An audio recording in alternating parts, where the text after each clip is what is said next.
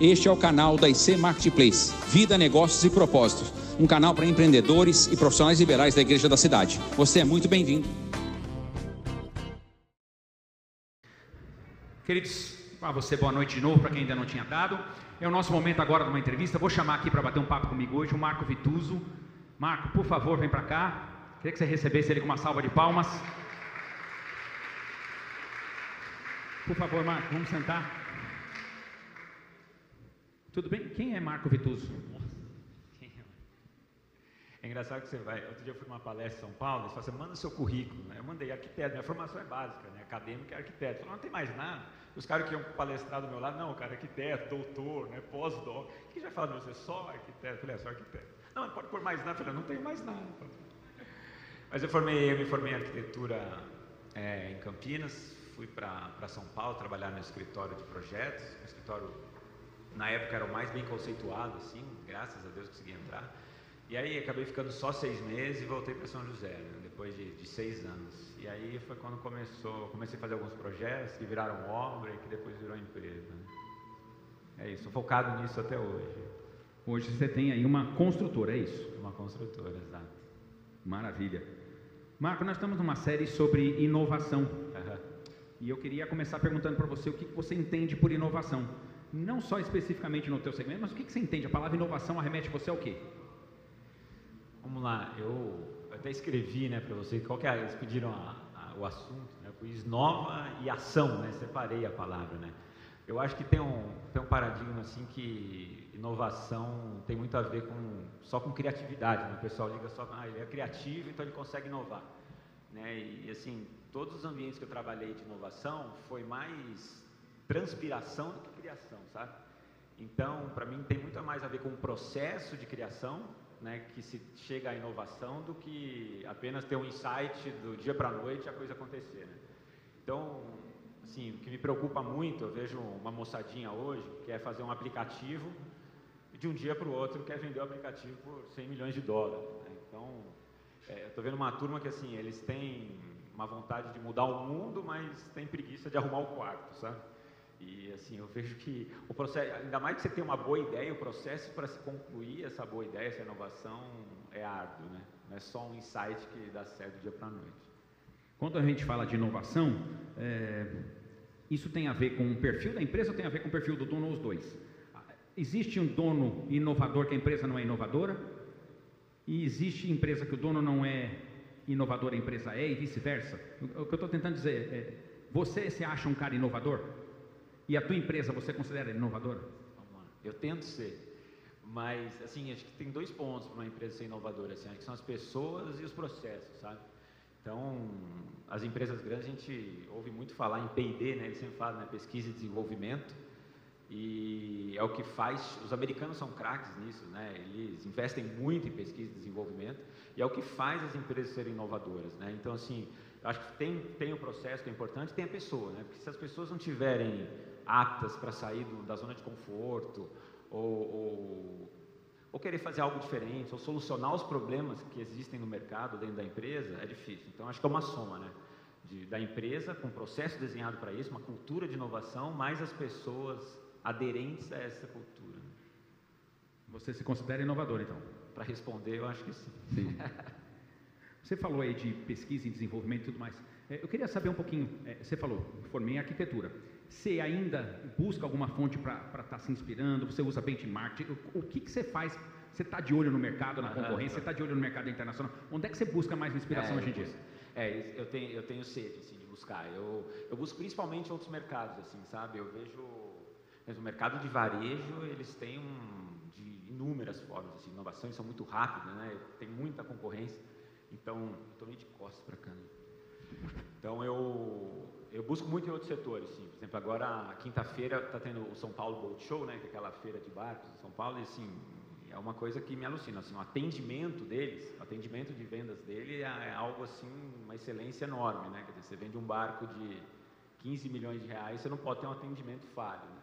E ao mesmo tempo um barco de 15 milhões de reais tem 50 metros quadrados e três dormitórios. Então como é que você faz para vender para um cara rico um três dormitórios de 50 metros quadrados, né? Quer dizer, é uma arquitetura totalmente diferente, né? E é algo que a gente sempre puxa para o nosso mercado. Né? Então, eu, tô, eu, sempre busco, busco informação de outros setores, sim, com certeza. Mas, assim, a minha própria faculdade, é, ela incentiva, não sei quem, o Cezinha fez arquitetura, tem mais algum arquiteto aqui?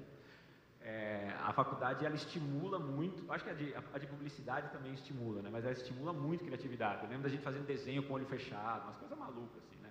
O professor amassava um papel, falava para você tirar, fazer um projeto baseado naquele papel, sabe? Então tinha, tinha uma série de coisas assim que eu, eu lembro que ele fazia um rabisco na lousa, quem chegasse primeiro desenhasse alguma coisa a partir daquele rabisco ganhava um prêmio. Então assim foi um incentivo à criatividade, eu gostei muito daquilo, né? Então tinha incentivo a fazer alguma coisa diferente. Muito bom. Marco, para que serve a inovação? A gente está falando de inovação. É, qual o propósito da inovação? Que, por que, que eu preciso inovar? Se eu estou bem, estou no mercado, estou estável, eu ainda assim preciso inovar? Vamos dizer, eu estou indo bem, minha empresa está aparentemente crescendo, estou faturando bem, eu vou surfar nessa onda eternamente. O que, que a inovação traz? Uhum. O que, que, é a importância dela? É, tem uma máxima no Brasil, o pessoal fala que eu não gosto, que assim, que eu sempre falo isso para o pessoal da minha equipe, né? Time que se ganha não se mexe, não é isso? Time que está vencendo não se mexe, né? que é a pior coisa, eu fico doido quando eu ouço isso. Mexe sim, porque uma hora vai perder, né? Então o time está ganhando, mas cedo ficar ali é o que o pessoal vai chegando. Né? Eu acho que a inovação é a mesma coisa. Você continuar fazendo e estopar ali o que você está fazendo, as pessoas vão copiando ou vão até fazendo coisas melhores, né? Então eu acho que é um processo contínuo, assim, porque a partir do momento que você põe na rua, é, no outro dia tem gente pensando em fazer no mínimo igual. Né? Então não dá para parar, um negócio contínuo. É o cara mais copiado do mundo. Quem que é o cara mais copiado do mundo? É o Bill Gates. Quantas pessoas não tem o Word pirata, tem o Excel pirata? Só que ele é o cara mais rico do mundo, ele está sempre inovando e quanto mais o pessoal copia, mais precisam comprar e o negócio acontece de uma maneira extraordinária. Marco, eh, ah, o cenário do Covid trouxe algumas coisas diferentes. Uhum. Ah, o setor imobiliário teve um boom no alto padrão eh, e houve um certo êxodo de apartamento para casa, né? As pessoas começaram a procurar um pouco mais casa. Isso afetou de certa forma o teu segmento ou não? Ainda do mesmo modo que saíram, houve um aumento também pela procura de apartamentos. Como é que isso trabalhou é, para o teu setor em especial? É, tem bastante gente do setor imobiliário que assim já vendeu, assim já surfou nesse nesse boom aí. Assim, teve um, um êxodo enorme, uma migração enorme assim de apartamento para casa, né? A pessoa quer ter uma, uma liberdade de ter um quintal, ter algo mais amplo, né? De ter mais mais um ambiente para montar o home office né? e isso me prejudicou um pouco. Eu sou focado em vertical, né? em, em edifícios, então a gente sentiu um pouco dessa falta. O mercado de, de loteamento, né? condomínio aberto e fechado, deu uma bombada, assim, nível Brasil. Eu não sei exatamente como foi no exterior, mas Brasil bombou demais inteiro. Lotes assim subiram 100% em diversas cidades, né? o preço dobrou. E o que eu senti para o mercado de, de apartamentos é que, assim, do mesmo jeito é, que que as pessoas resolveram para casa, muitas pessoas partiram para o home office é, e vão continuar em home office. Então, assim, o que, que aconteceu? Teve um êxodo também das capitais, né? O pessoal que mora nas capitais, assim, se a gente falar que 5% da população de São Paulo está saindo de São Paulo para morar no interior, 5% são 500 mil habitantes, é quase outra São José, né? Que estão se espalhando em outras cidades. Então, esse pessoal não está vindo direto para casa. Muitas vezes estão procurando apartamento para depois ir para uma casa. Então, supriu a falta que teve o meu mercado de apartamentos momentâneo. Marco, eu fico imaginando que o mercado é altamente competitivo também. Uhum. E aí surge um terreno uhum. num determinado lugar que é bom para um prédio. Como é que funciona isso? Há, é, há, um, há, uma certa ética ou o negócio é pagou, levou? Quem pagou mais a, levou? Como é que funciona isso? Tem os éticos, toda banda tem a banda podre e a banda correta, né? É, mas assim, em termos gerais, não tem muita ética não. Assim, vai um cobrindo o preço do outro, né? Então, por exemplo, é, onde eu sofri mais isso foi ali no, no, terreno que a gente comprou, era a antiga Marinela, na 9 de julho. Né? Foi um terreno que veio para mercado e eu também não fui o primeiro a chegar, eu fui o terceiro a ser apresentado, mas tinham nove construtoras querendo o terreno e fazendo propostas diariamente. Né? Então, o resultado disso, na verdade, é a inflação do produto. Né? Então, o terreno que começou a X, no final foi fechado a X mais 30%, tem X mais 50%. Né? É, e o proprietário fica ali numa zona de conforto esperando a melhor proposta, né? Eu não sei o quanto é antiético, mas acho que é, é uma briga de, mercado que acontece naturalmente. Assim. Bom, é, nós estamos ainda falando de inovação. O que, que você considera, o que, que é transformar uma empresa é, tradicional para uma empresa inovadora? O que é o pulo do gato? O que, que você acha que é realmente necessário para transformar essa empresa que tem uma cultura, sei lá, analógica e virar digital uma empresa, o que é que você considera? O que é a marca para você de uma empresa que sai do seu modelo tradicional para ser uma empresa que tem a cultura de inovação? Voltando àquela, àquela pergunta, eu acho que é processo pessoa. Assim. É, a gente encontra assim, verdade, é, tem muito esse conflito, sabe, de, de empresas familiares que, que passa de uma geração para outra, né? E quem construiu quer manter o que sempre fez, porque sempre deu certo, e quem está vindo quer fazer algo diferente, porque está enxergando o mercado diferente, mas tem dificuldade porque era aqui a trava, né? Então, esse é o modelo que mais, que eu vejo mais travar as empresas, assim. Mas se não tiver as pessoas inovadoras e, por exemplo, eu estava vendo outro dia a loja 100, é uma loja famosa, né, de, de varejo, ela, ela decidiu não entrar na internet. Quer dizer, você vê uma Magazine Luiza que é praticamente internet, né? os caras estão voando. O que aconteceu com a Magazine Luiza hoje não é uma empresa mais de varejo, é uma empresa de tecnologia e logística. Né? Né, eles pegam um produto que você aperta um botão e entregam na sua casa. Né? E tem uma outra na outra ponta que não quer nem saber de internet. Né? E agora, olha, você vê o, o gráfico de, de o gráfico de crescimento, exatamente, o gráfico de evolução de, de, de valor, né, de valuation da empresa, de valor de empresa, assim, abre uma boca de jacaré, assim, assim né, a loja 100 está praticamente paralela e a, e a Magazine Luiza, Via Varejo e várias outras aí, lojas americanas voando, né.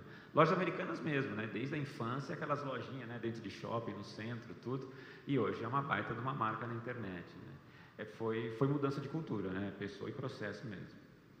Muito bom. E a inovação só tem vantagens ou ela tem desvantagens? Como é que você enxerga isso? Porque eu posso errar numa inovação e trazer algum prejuízo gigantesco para a minha empresa, uhum. ou mesmo que eu acerte no primeiro momento, ela pode gerar uma certa desvantagem, ou não. Como é que você entende isso? É, vamos lá. Eu não, tem, tem inovação que traz prejuízo, assim, quando você erra, né? Inovação basicamente você vem resolver um problema, né? E muitas vezes você inova, mas não resolve o problema, não, você traz outro problema, né? Então eu vivo vive aparecendo terreno, assim, a MVituso recebe 5, 6 terrenos por semana, assim, para a gente avaliar, né? E aí vira e mexe, o corretor oferece o terreno e ele oferece produto ainda. Ele fala assim, não, se você fizer lá uns seis dormitórios, você vai arrebentar, tem, ninguém fez, você vai inovar, você é o único da cidade. Eu falei, tá bom, eu vou inovar, você é o único, vou inovar, seis dormitórios, mas que tem alguém para comprar? posso arranjar dois problemas, né? um de fazer e outro de não ter quem comprar. Então, não necessariamente inovação é algo que vai dar certo. Né? Então, é, é, por isso que eu sempre falo em processo, assim, ele, ele tem que preencher um monte de lacuna, um monte de pergunta, um monte de problema que você tem para ele realmente dar certo, né? Então, por exemplo, eu vou contar um aqui que é uma novidade no Vituso, acho que eu falei para a Morgana Tobias no fim de semana, a gente está comprando um caminhão para ser stand de vendas, móvel. Então, assim, a gente tem os stands de vendas é, espalhados nos terrenos que a gente está construindo, só que a gente está vendo uma necessidade de estar em outros lugares. Por exemplo, tem evento na Praça da Aquários, tem evento no Parque da Cidade, aí tem um evento aqui na igreja, aí tem um evento no Vicentino Aranha, né? E a gente fica sem participar desses eventos com os produtos da empresa. Então, por que não fazer um caminhão stand? Então, a gente pegou um caminhão, modificou o baú dele de vidro, é como se fosse um aquário, a gente está chamando de aquário, e lá dentro vai ter um atendimento, vai ter um corretor lá dentro com todo o atendimento de um stand. Então, ele vai ter, vai ter a televisão, vai ter todo o material de trabalho dele, vai ter ar-condicionado, vai ter tudo. Justamente porque a gente achou que a gente está resolvendo um problema, né? um problema de estar tá ausente onde está um público em massa. Né? Como que resolver isso? Foi a maneira como a gente achou. Preencheu as lacunas? Preencheu. Foi um processo para chegar nisso? Foi. Agora, assim, certeza que vai dar certo, a gente não sabe, né? Estava lendo outro dia, a Kodak, ela sobrevive até hoje, né? Kodak todo mundo conhece. Quando, sempre que você fala em case de inovação, sempre, se não fala da Kodak, não é, não é case. É um case de insucesso. Ela, até hoje, ela vive de patente. Ela vendeu já mais de 500 milhões de dólares em patente que ela criou, porque ela tinha um setor hiper forte de pesquisa e desenvolvimento que sustenta ela até hoje. Então, por exemplo, essa TV LED que a gente tem 4K, que é curva, né? Ela é meia côncava, é uma patente da Kodak que ela ganha dinheiro até hoje com quem produz essa TV. Quer dizer, eles desenvolveram isso há 30 anos atrás e eles venderam essa patente. Né? Então é algo que sustenta até outras empresas. Respondi? Respondi? Respondeu, respondeu. Marco, é, já que você falou em sustentar, sustentabilidade. É, hoje, hoje a, a sua preocupação mudou, pensa de quando você abriu para hoje. Há uma diferença quando se pensa no jeito de construir, no impacto que se deixa, ou isso ainda não chegou para as grandes construtoras? Como é que isso está? No, no, na questão sustentabilidade. sustentabilidade. Sim, eu falo até no projeto, por exemplo, você vai usar fonte de energia renovável, você pode coletar água da chuva, isso também já impacta, e também nos materiais, isso também chega para ti? Sim, chega. chega. E o legal é que assim, a tecnologia ela vai ficando cada vez mais eficiente, quanto mais eficiente ela fica, ela fica mais popular e mais barata, né? Então, se eu não me engano, a cada dois anos ela cai o custo pela metade, né? Então, eu lembro pagando placa solar, X hoje é um, um quarto do preço, né? Quer dizer, ela está mais eficiente, ela gera mais energia e está muito mais barata. Então, é, é, uma coisa que a gente cada vez mais foi para dentro, assim, cada vez mais está intrínseco ao nosso produto, sustentabilidade. O cliente chega a ter esse olhar, fala assim, bom, é legal que aqui ah, vai captar água da chuva para descarga, sei lá. A gente vai usar o material foi construído. Isso o cliente chega a perguntar ou, ou não? Não tem procura Sim, no mercado? A, não, assim, a gente sempre põe nas pesquisas isso, né? O quanto é importante, o quanto ele pagaria mais. Assim, é importante, mas ele não paga mais. Se tiver que decidir e tiver o mesmo preço, ele compra o seu que é sustentável. Mas se o do vizinho for mais barato, normalmente ele opta pelo mais barato se for um produto igual. Assim? Isso é uma, uma boa informação para é. se passar. É, a gente tem percebido também que tem é, uma mudança de mercado também. Hoje o home office passou a ser algo importante. É, isso já começa a interferir nas plantas novas. Quando a gente fala também é, a compra pela internet, eu moro num prédio, gente, prédio relativamente novo ali no Aquários, e o prédio, não quando construído, não se pensou em receber o produto do Mercado Livre. Estou citando aqui, ó, fazendo um, um, um merchan para o Mercado Livre. Mas assim, o Mercado Livre é o forte no negócio. Cara, eles têm que botar numa salinha, já pegaram a sala do lado, desfizeram um lugar que tinha lá de jogos para poder caber, porque a demanda são quatro torres no, no, no Premiere lá. Então o negócio ficou mal adaptado. Já se pensa nesse espaço também? Sim. E, e, também estamos falando de carro elétrico, então daqui a pouco a gente vai ter que ter. Como é que eu vou adaptar minha garagem para carregar meu carro? É, e o que mais vem por aí? Ô, Ivone, é assim, o problema do mercado imobiliário é que é um ciclo muito longo, né? A gente, da gente comprar um terreno, não vou falar nem da época de negociação, a gente compra o terreno até entregar um empreendimento são quatro anos e meio. Então, assim, comprei o terreno, estou fazendo conceito de um projeto, né? Como que eu vou saber como vai estar o mercado daqui quatro anos e meio? Então, é um desafio enorme, né? Então, assim, hoje a gente está lançando o que a gente chama o Delivery Space, né? Que é um espaço junto da portaria para guardar as coisas. Mas daqui quatro anos a gente não sabe como que vai estar isso, né? Se vai estar entregando direto no apartamento e tudo. Então, é, é complexo, assim. Então, o que, que a gente está pensando diante de tanta mudança que a gente viu no Covid, né? É, a gente está querendo fazer cada vez mais espaços flex, assim, sabe? Em que o, a, tanto o morador quanto o condomínio possa fazer mudanças que de acordo com o que ele for viver, porque você compra um imóvel, fica 10 anos, 15 anos, o imóvel dura 100 anos, entendeu? O que, que ele passa, né? Então, assim, quanto mais a gente conseguir que ele seja adaptável, melhor. Então, assim, exemplo, salão de festas, usa praticamente à noite, de dia. Por que, que não ser um co-work, né? E depois daqui cinco anos, não sei o que, que ele pode ser, pode ser aula de balé, pode ser aula de, né, de ginástica. Então, os espaços flexíveis é o que está norteando a gente, né, por exemplo. Mas tem algumas coisas que a gente precisa de fato projetar pensando no futuro. Então, assim, nossos empreendimentos agora a gente está pondo um, um, espaço para pouso de, de drone para entregar, porque né, já está tendo teste para entrega via drone, né? Então a gente já está com como se fosse um heliponto, só que drone, né? E em loteamentos a gente está pensando em espaço, assim, a, a Embraer está desenvolvendo um drone para pessoas, né, individual. Então a gente está pensando em mini helipontos mesmo para drone, né? Então a gente tem que imaginar espaços desse tipo para daqui quatro anos você estar tá dentro do que o mercado está precisando. Né? Muito bom. No meu prédio, uh, o espaço que tinha embaixo transformaram ele num tinha um espaço lá. No meio da pandemia eles transformaram para uma tipo uma lan house no prédio lá embaixo porque o pessoal não estava aguentando fazer home office em casa, porque é filho na cabeça, é aspirador passando, é né, aquela coisa de, de, E o prédio daqui a pouco não cabia mais. Eu desci uma vez para trabalhar, tinha quatro, cinco, mas tinha que manter distanciamento, falava, não, você não pode entrar, sobe de volta. Então começou a ficar, agora já está inútil. Agora voltou o mercado um pouco, se abriu, você desce lá, não tem ninguém. É. Imagina se readequa, agora já perdeu a utilidade. Então a velocidade das coisas... É muito de, rápido. É muito rápido, né? É uma coisa meio maluca mesmo de tentar acompanhar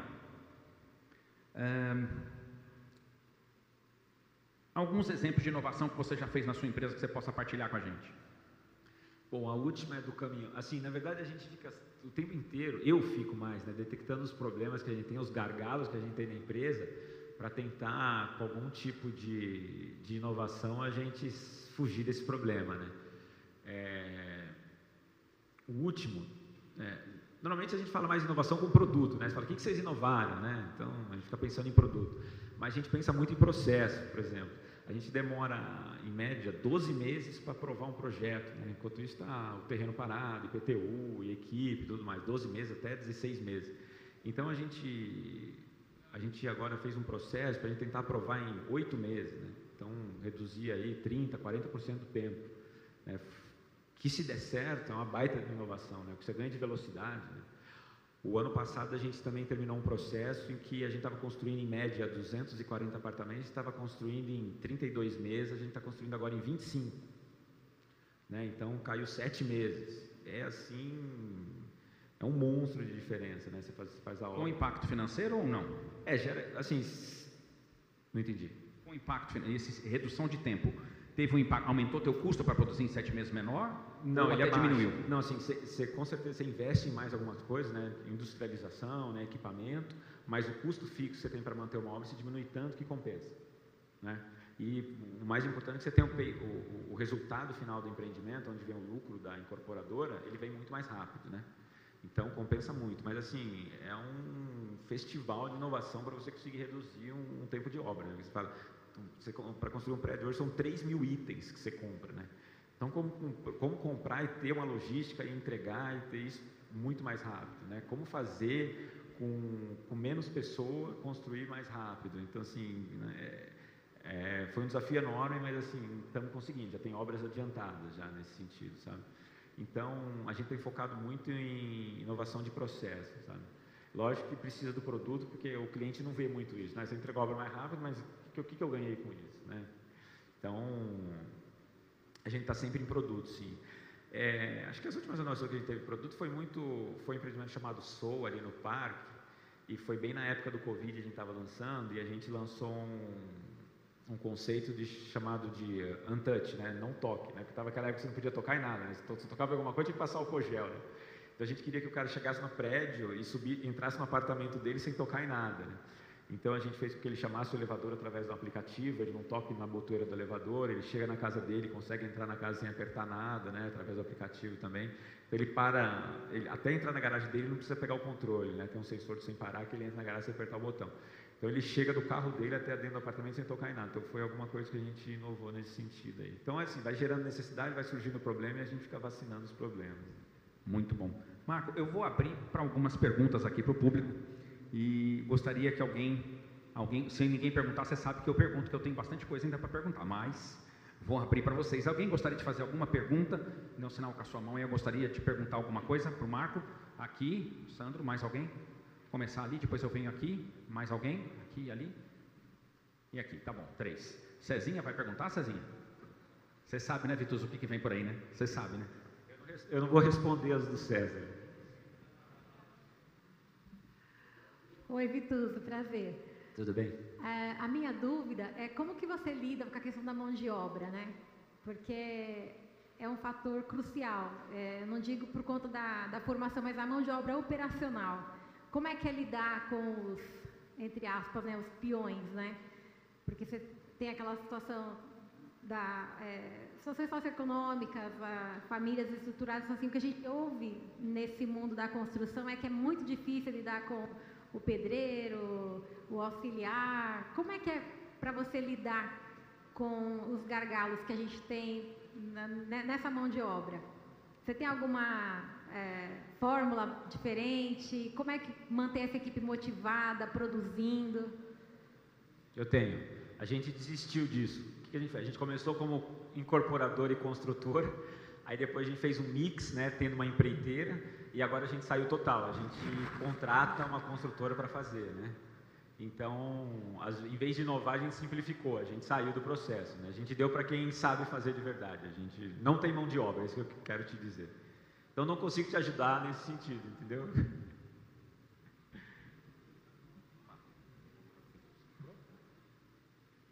Marcos, tudo bem? Gostei muito da sua palestra, tá? Meu nome é Sandro, eu vou falar rapidinho um pouquinho de mim, tá? Só para você entender a pergunta. Eu tenho 54 anos, sou historiador, sou jornalista. Mas eu ia numa reunião lá no Parque Tecnológico e me senti um analfabeto. Tá? E eu tenho mídias sociais. Então, eu tenho uma empresa de palestra, minha empresa trabalha em cinco áreas, no terceiro setor, palestra treinamentos, e que me fez sobreviver. Se eu tivesse só palestra e treinamentos, eu não tinha ganhado nada ano passado. E eu contratei os alunos do ITA para fazer a minha startup em 2019. Só que daí, para eu conseguir acompanhar aquilo, eu coloquei dois sócios, dois engenheiros da Embraer, um com 25 anos e um com 32, tá certo? Para que eles traduzissem para mim todo o processo. Porque eu não quero vender a empresa, eu quero que ela continue e eu quero ficar à frente dela. A minha pergunta, você falou muito de inovação e de uma, de uma forma que eu acredito, porque todo mundo que acha que é inovação, você vai em palestra e tem empresário que eles não estão entendendo nada da palestra. Mas, por quê? Todo mundo acha que essa inovação é só a tecnologia do, do, do, digital, e não é. Então você falou várias coisas, inclusive essa do caminhão, eu, eu concordo com você. Mas a minha pergunta, eu não sei quantos anos você tem, você deve ter Tá, parece mais novo. Mas acontece o seguinte: você está trazendo com você os mais novos na sua equipe de, de gestão, de CEO? Você está trazendo essas pessoas? Está se preocupando com isso? Sim, estou. a, a, média, a gente fez essa, essa, a média da empresa 33 anos.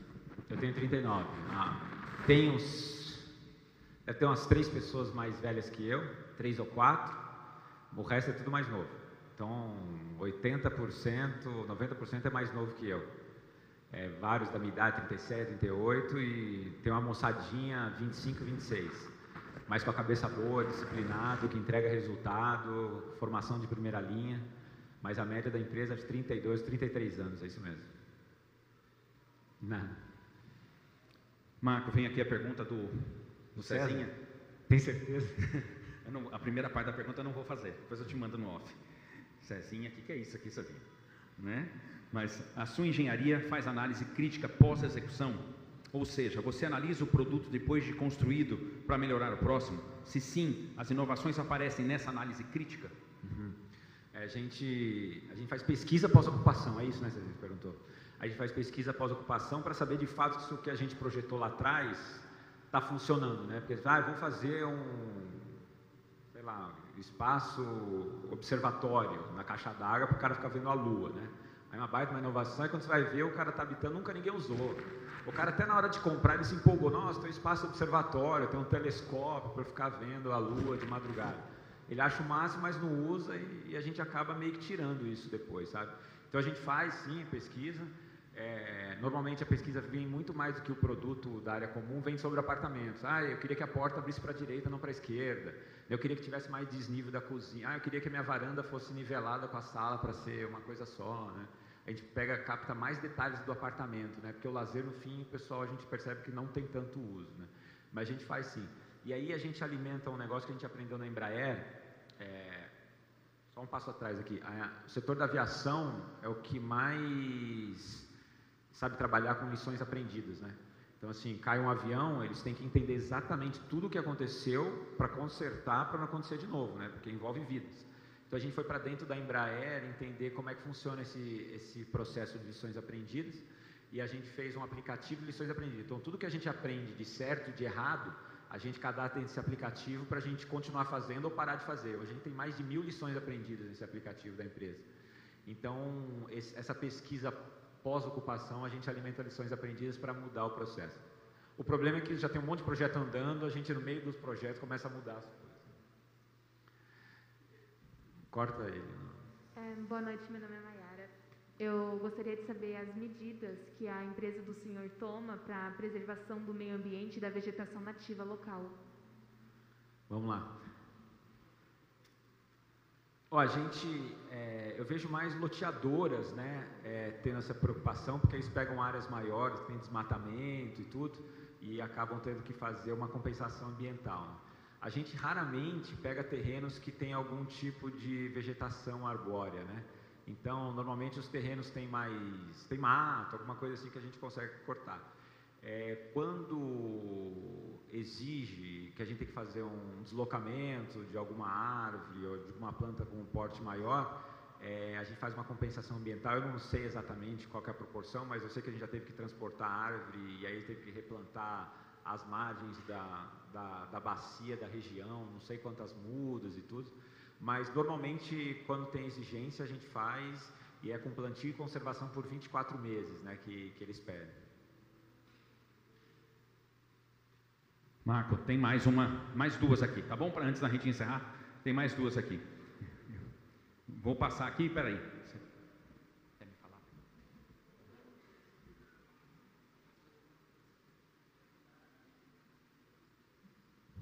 Marco, estão perguntando que você começou uma obra e estipulou um preço. E a inflação do material de construção é sensível, né? Para marcante, o preço do ferro, saco de cimento, tudo, tudo teve uma inflação mega. É, como é que você fez para corrigir esse impacto que teve sobre a obra?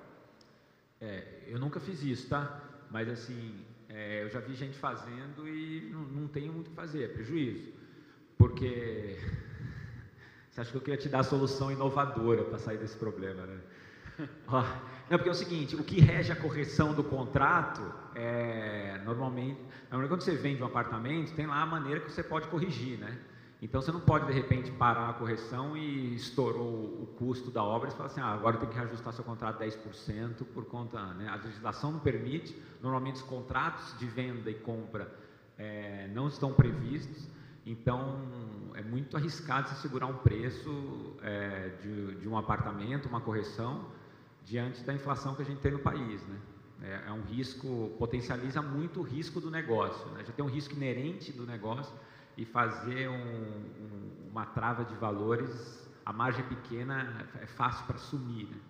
Entretanto, eu vi o pessoal da Minha Casa Minha Vida que trabalha com associativo teve esse problema, sim, e o que eu estou vendo, eles estão amargando prejuízo, infelizmente. Sim.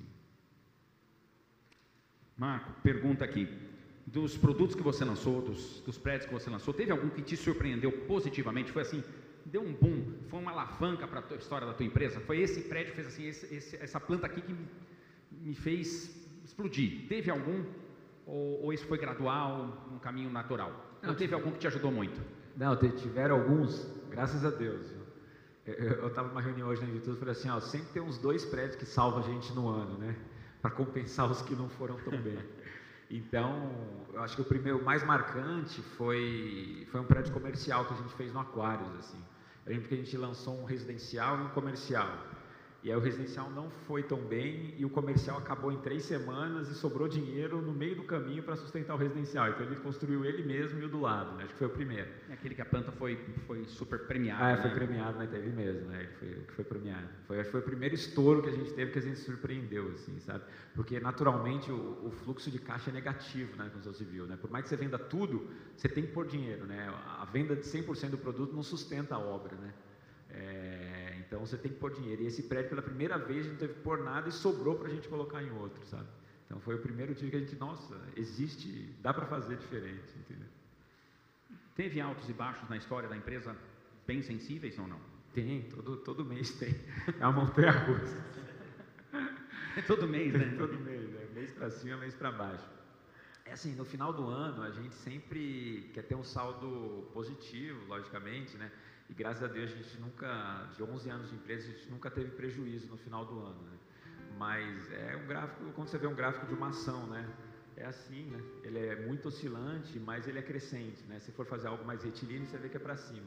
Mas a gente tem susto toda semana, né? Não, agora o órgão público X não quer que você aprove, aí você lança, mas lançou no meio de uma crise, a gente foi lançar um produto dia, entrou em lockdown de novo no começo do ano.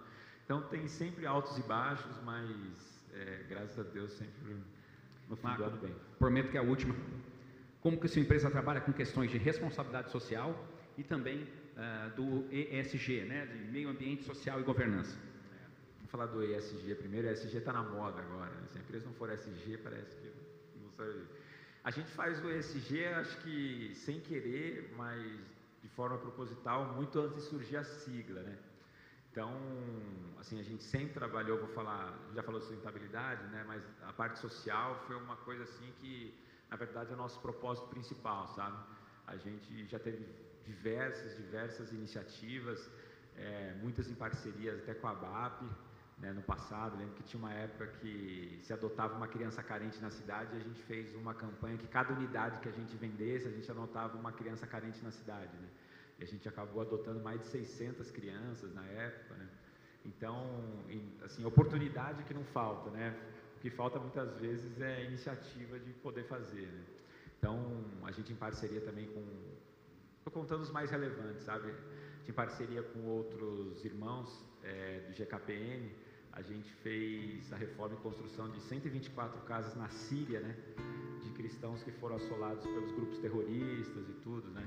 Então, na verdade, isso é meu motor propulsor, assim, né? O que, o que acelera a gente a querer continuar crescendo e fazendo. Mas eu tenho uma coisa para falar contigo da, lá da, da, central de Belo Horizonte, de um irmão de lá, que tem a ver contigo, para a gente depois trabalhar uma ideia, tá? É, Marco, uma honra ter te recebido aqui. Queria é, agradecer muito pela oportunidade de você estar disponível aqui com a gente, bater esse papo aqui com a gente. E, Marco, algumas perguntas vão chegar depois pelo WhatsApp. Vou tentar te encaminhar para a gente tentar, de repente, gravar um vídeo respondendo, tá? para que a gente depois suba, porque senão vai, a gente vai longe aqui nas perguntas. E queria convidar você a ficar de pé aqui para a gente orar nesse momento. Marco também aqui da nossa igreja também está sempre por aqui, sempre solidário, sempre participando dos nossos projetos aqui. E um homem de coração nobre, tem acompanhado de perto aí. Agora há pouco mostrei algo para ele que depois eu vou comentar com ele. Eu e ele somos muito visados na oração aí, mostrando para ele uma, uma, um grupo de oração que tem aí, né, Marco? e queria orar pela tua vida. Gostaria que você estendesse suas mãos aqui na direção do Marco. Obrigado, Pai, pela vida do teu filho, Marco Vituso. Obrigado pela coragem, obrigado pela ousadia, obrigado pela inteligência, obrigado pela capacidade, obrigado por espírito empreendedor, obrigado porque ele honra o teu nome com excelência, obrigado porque ele tem desenvolvido um belo trabalho na nossa cidade, trazendo emprego, trazendo renda, com impacto social, com impacto no meio ambiente, tudo sendo pensado, eu tenho acompanhado muito de perto o trabalho dele para aprender, e obrigado, obrigado mesmo pela disponibilidade dele de estar aqui nessa noite. Que o Senhor abençoe e faça prosperar tudo que o Senhor dê na mão dele. Que ele alcance lugares que ele ainda não alcançou, que ele empreenda ainda mais, que ele tenha mais ousadia do que já teve até hoje. Que o teu amor, a tua graça e a tua bondade alcance o coração, a paz que excede todo entendimento, guarde ele na saída e na chegada. Nós oramos e agradecemos pela sua vida, no precioso e bondoso nome de Jesus. Amém e amém. Marco, muito obrigado. Muito obrigado. Obrigado, Marco.